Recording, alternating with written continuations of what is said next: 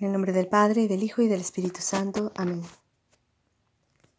Ven Espíritu Santo, te espero, te anhelo. Te agradezco que aceptes mi invitación a venir, a trabajar en mí, a transformarme. Te adoro. Te ruego que no ceses de actuar en mí. Sé que trabajas incansablemente en la obra de mi santificación. Ven como un artista que quiere construir una bellísima figura en mí, que soy tal vez una piedra dura. Y con tu, cincel divino golpea, arranca lo que sobra, modela. Haz en mí la obra de Dios. Dame la gracia de poder orar en este día. Que mi oración de mucha gloria a Dios, que sea capaz también de escucharle y, y de vivir en una continua acción de gracias por todos los dones de su amor. Hoy la iglesia celebra a los ángeles custodios. Tomaré el fragmento del Evangelio que habla de ellos. Se encuentra en Mateo 18, el versículo 10 dice Jesús, cuidado con despreciar a uno de estos pequeños, pues yo les digo que sus ángeles en el cielo ven continuamente el rostro de mi Padre que está en el cielo. Palabra del Señor, gloria a ti, Señor Jesús. Hoy es un día para agradecer a Dios el don de nuestros ángeles custodios. Cuando yo era niña, rezaba la oración al ángel de la guarda pero alrededor de los 20 años comencé a dudar si realmente existía o era una fantasía como otras de niños. Y mi descubrimiento fue precioso. Dios nos ha dado a cada uno un ángel para que nos acompañe en el camino de la vida, a lo largo de toda nuestra vida, un custodio. En esta oración quiero primero invitarte a agradecerle a Dios que te haya dado un ángel y también pues es una oportunidad bellísima para agradecerle a nuestros ángeles su callada y perseverante labor a lo largo de nuestras vidas. Es hermoso ver cómo la liturgia nos presenta que en nuestro camino hacia el cielo no solo contamos con la compañía de los santos, que son para nosotros modelos, intercesores, hermanos mayores, que nos animan a caminar y alcanzar la victoria final, también nos recuerda que contamos con otra gran ayuda, los ángeles. Y hoy podemos eh, darnos un tiempito para conocerlos y aprender un poco de ellos, según lo que nos narra la Sagrada Escritura. Quiero hacer una aclaración antes de empezar. Los ángeles no son Dios, eh, igual que los santos, que tampoco son Dios. ¿Por qué digo esto? Porque mm, en la actualidad se, se dan unas ciertas espiritualidades donde se anima a la gente a dar cierto culto a los ángeles y a esperar de ellos lo que solo Dios nos puede dar. Solo Dios puede hacer milagros, solo Dios debe recibir adoración. Los ángeles y los santos son intercesores nada más, intermediarios y también tenemos que venerarlos, pero no adorarlos. Bueno, con esta premisa vamos a, ver qué nos dicen algunos textos de la Sagrada Escritura para descubrir su misión y también pues para aprender un poquito de ellos. No pretendo abordar todos los pasajes de la Escritura, solamente unos cuantos. No voy a dar em, las citas para no hacer esto más largo. Simplemente quiero comentar un poquito lo que ella nos dice. Primero, em, cuando Moisés sale de Egipto con el pueblo, tiene temor, no sabe por dónde va a ir, hacia dónde se va a dirigir. Y Dios le promete que le dará un ángel custodio para que le acompañe, le guíe y no se desvíe. Es la primera referencia que tenemos en la Sagrada Escritura sobre el ángel custodio. Era una misión grandísima la de Moisés. Y Dios le, dije, le dice, no te preocupes, no estarás solo. Yo te daré un ángel para que te guíe. Creo que también esto nos puede ayudar mucho a cada uno de nosotros en este camino, en este em, peregrinar hacia el cielo, donde no sabemos por dónde ir muchas veces, no estamos solos.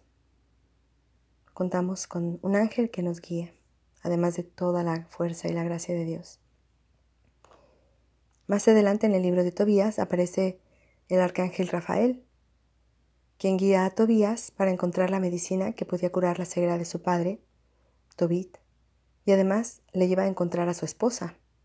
Qué interesante dato nos da la Sagrada Escritura. ¿Será que nuestro ángel también puede ayudarnos a encontrar em, la persona con la que podamos em, realizar nuestra vida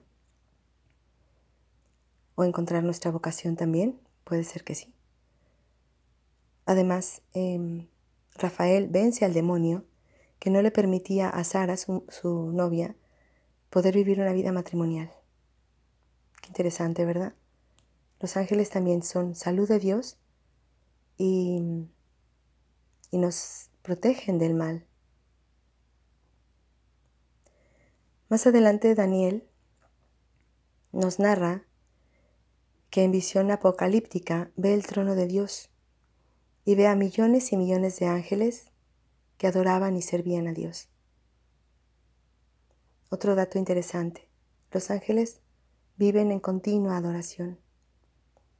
Qué precioso que nosotros también, como ellos, pudiéramos vivir así que nuestra vida entera sea un acto de culto incesante a Dios, una adoración perpetua.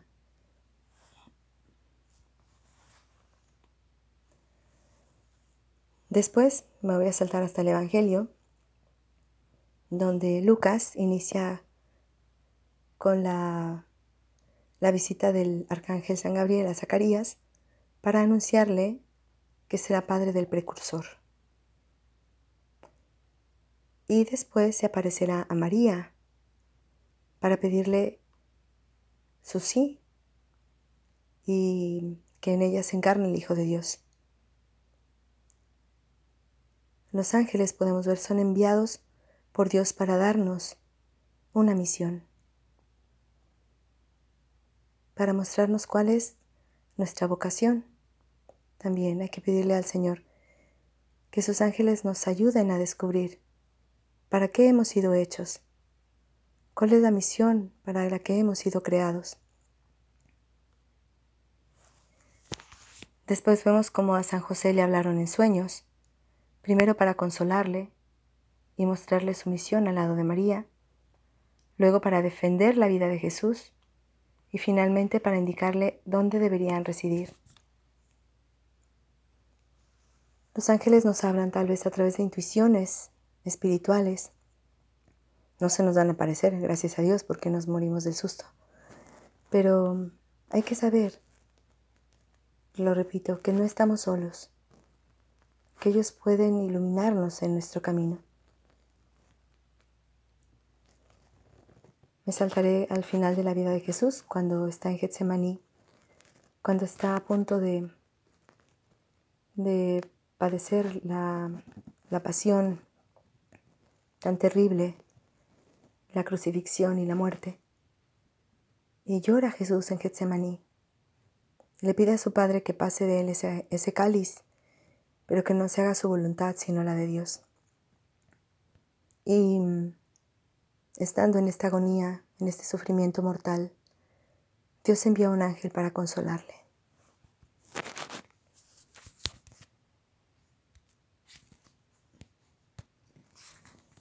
Los ángeles son también consoladores. Cuando estemos tristes, cuando tengamos mucho sufrimiento, pidamos también a nuestro ángel que nos consuele. Y aprendamos de ellos también a ser consoladores de Jesús y consoladores de nuestros hermanos, de los que viven a nuestro lado.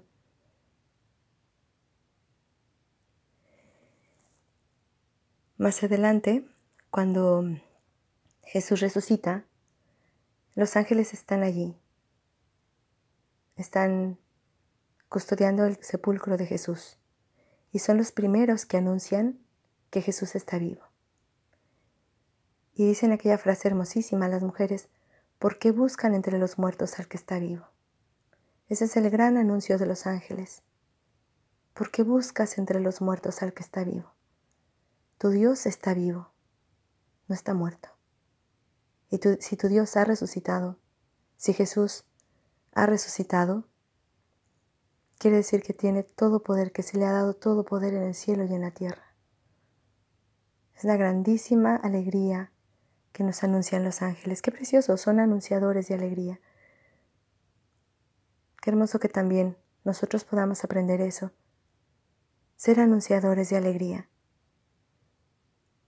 de las buenas nuevas de Dios, de la belleza de Dios, del perdón de Dios, de la reconciliación con Dios.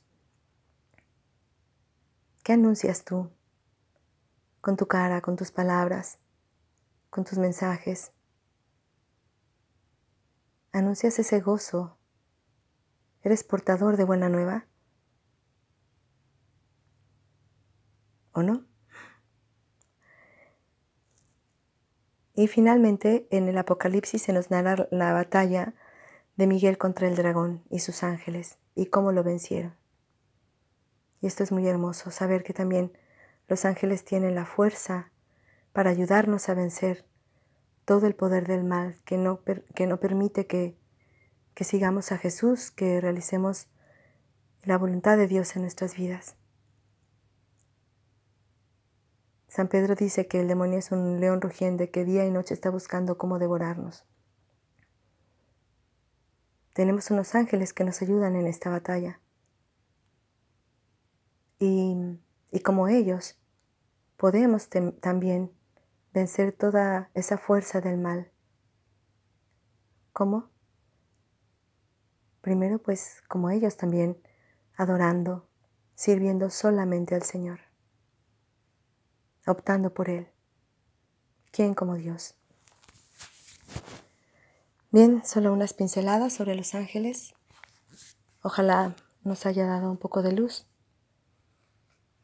Quisiera invitarles a, durante este día, como les digo, tener un ratito de, de agradecimiento hacia nuestros ángeles, o a lo largo del día también.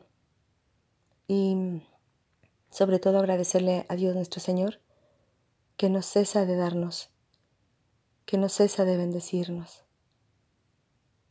su amor es demasiado grande y no le basta darnos un don, dos dones, miles, miles y miles son los que recibimos diariamente de Él.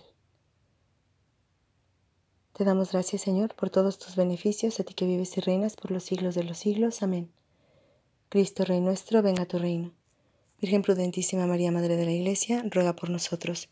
En el nombre del Padre, del Hijo y del Espíritu Santo. Amén.